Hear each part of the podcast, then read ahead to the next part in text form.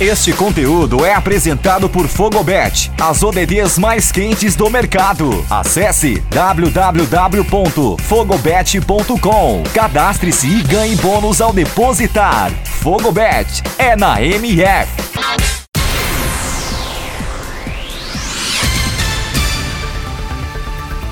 Olá, eu sou Nilson Júnior. Começa agora o Boletim MF Paralímpico com os destaques desta terça, 31 de agosto, nos Jogos Paralímpicos Tóquio 2020. Vem com a gente!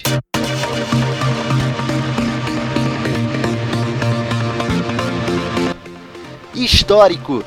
O Edson Jacques conquista a centésima medalha de ouro do Brasil em Jogos Paralímpicos.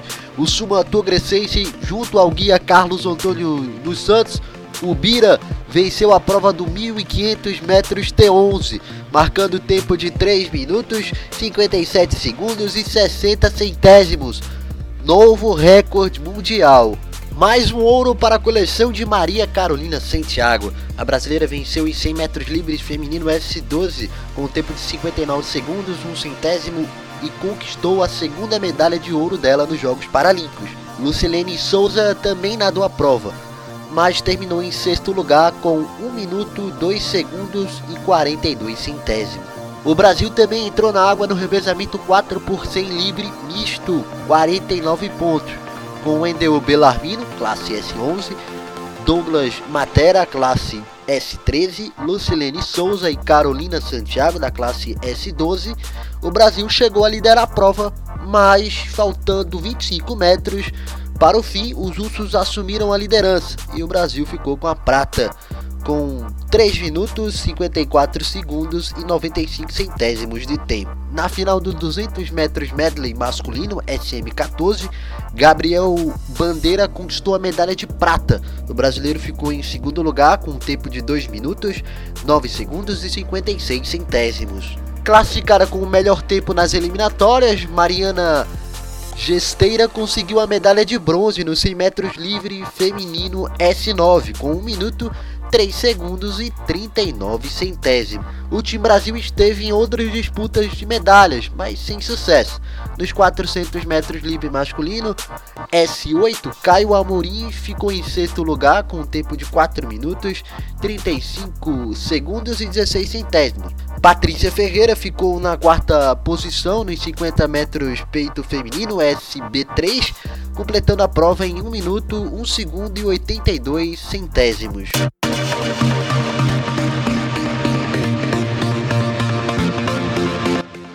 Raiza Machado conquistou a prata no lançamento de dardo feminino F55 ao lançar para 24 metros e 39 centímetros com direito a recorde das Américas.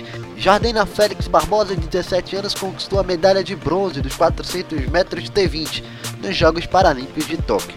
Ela fez uma ótima prova, marcando 57 segundos e 43 milésimos, melhor tempo na carreira.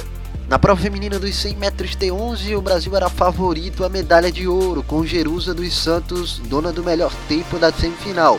Porém, o favoritismo foi por água abaixo após a fita que a ligava com o guia arrebentar, logo nos primeiros 20 metros da prova. É, isso aconteceu também com Talita Simplício, segunda brasileira na prova e que havia ficado com bronze, mas foi desclassificada após checagem da prova e ser atestado que a fita arrebentou durante a corrida. Na prova dos 100 metros T13, a brasileira Rayane Soares foi a oitava colocada, com um tempo de 12 segundos e 52 centésimos.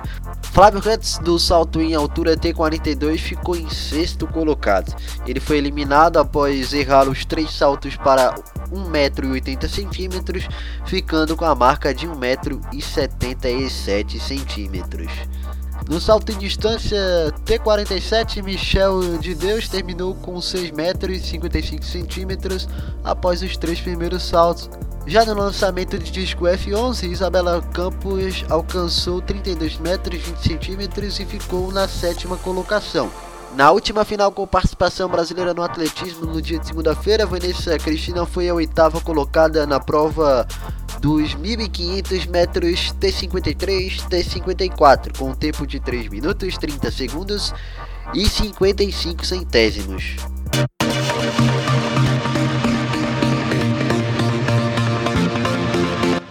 Ana Raquel Lins terminou na nona colocação na prova feminina do contrarrelógio da classe S5 do ciclismo de estrada, completando a prova com um tempo de 53 minutos 30 segundos e 61 centésimos, mais de 17 minutos atrás da ciclista vencedora. Na prova do contrarrelógio da classe S1, Carlos Alberto Soares completou os 16 quilômetros no circuito internacional de Fuji na oitava colocação, com um tempo de 28 minutos 3 segundos e 44 centésimos, terminando a 3 minutos 20 segundos 7 centésimos do vencedor. Não deu para Lauro Sharman, o ciclista brasileiro ficou sem medalha no contrarrelógio de estrada S5 da Paralimpíada de Tóquio. Ele chegou a liderar a prova, mas sofreu uma queda já no final e terminou na quarta colocação, 8 segundos mais lento que o medalhista de bronze e a quase um minuto do ouro. Na bocha paralímpica, Marcel Santos perdeu para o japonês Sujimura Hidetaka por 3 a 2 na semifinal e vai disputar o bronze da classe BC2. Já Evelyn de Oliveira acabou derrotada por 9 a 1 para o britânico Scott McConnell nas quartas de final da classe BC3 e foi eliminada do torneio individual, mas volta a jogar nos pares, onde conquistou o ouro na Rio 2016. Na BC4, Eliseu dos Santos perdeu de virada para Zheng Wanzhen da China por 5 a 3 e foi eliminado nas quartas de final. Não deu também para José Carlos Chagas da classe BC1. O brasileiro perdeu para o britânico David Smith por 7 a 4 na semifinal e vai disputar o bronze. Mais um show do futebol de 5 do Brasil em Tóquio. Vitória de 4 a 0 sobre a França no encerramento da fase de grupos. Com 100% de aproveitamento e nenhum gol sofrido, a máquina brasileira enfrenta o Marrocos nas semifinais do futebol de 5 na busca pela final paralímpica, na próxima quinta-feira às 7h30 da manhã. No tênis de mesa, Milena Santos e Letícia Lacerda foram eliminadas por Vitória Sofonova e Maliak Aliven, do Comitê Paralímpico Russo, na disputa por equipes da classe 6-8 feminina. O Brasil perdeu da Coreia do Sul por 2 sets a 1 e foi eliminado da disputa por equipes na classe 1-3 feminina nas quartas de final. A equipe brasileira masculina também acabou eliminada, não foi para para a China por 2 sets a 0. Nas duplas, Israel e Paulo perderam para Yan Yushu e Kelly Liao por 3 sets a 2 e Israel no jogo de simples foi superada por Chu por 3 sets a 1. Outra equipe que estreou nas oitavas de final foi Luiz Felipe Manara e Carlos Carbinati, na disputa das classes 9 e 10. Eles enfrentaram os australianos Malin e Joel Courglan e saíram derrotados por 2 sets a 0. Na partida de duplas perderam por 3 a 0, mesmo placar do duelo individual entre Cabinati e Malin. O Brasil perdeu para a Alemanha por 3 sets a 1 no torneio masculino de vôlei sentado, mas graças à derrota da China para o Irã, a seleção masculina garantiu a classificação para a semifinal, onde enfrentará o Comitê Paralímpico Russo. Já a seleção brasileira de goalball masculina segue firme na busca pelo ouro inédito nos Jogos Paralímpicos. O time verde amarelo venceu a Turquia por 9 a 1 e confirmou a classificação para as semifinais. Leomon foi o artilheiro da partida com seis conversões. Agora, o Brasil enfrenta a Lituânia por uma vaga na final.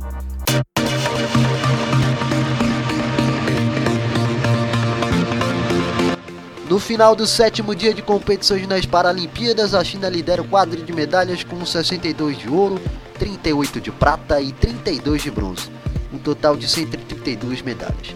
A Grã-Bretanha está na segunda colocação com 29 de ouro, 23 de prata e 28 de bronze, totalizando 80 medalhas. O Comitê Paralímpico Russo está na terceira colocação e tem 74 medalhas conquistadas, sendo 25 de ouro, 16 de prata e 33 de bronze. O Brasil é o sexto colocado, com 42 medalhas, 14 de ouro, 11 de prata e 17 de bronze. Vamos chegando ao fim dessa edição do Boletim MF Paralímpico. Esta produção é apresentada por Fogobet, a casa de apostas oficial do melhor do futebol. Produção de Eduardo Couto e Nilson Júnior. Locução e edição também deste que nos fala, Nilson Júnior.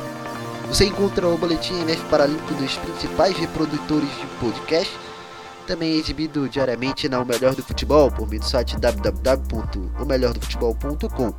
Nos acompanhe nas redes sociais com arroba estamos no Instagram, Twitter e Facebook. Segue lá. Valeu e até a próxima edição.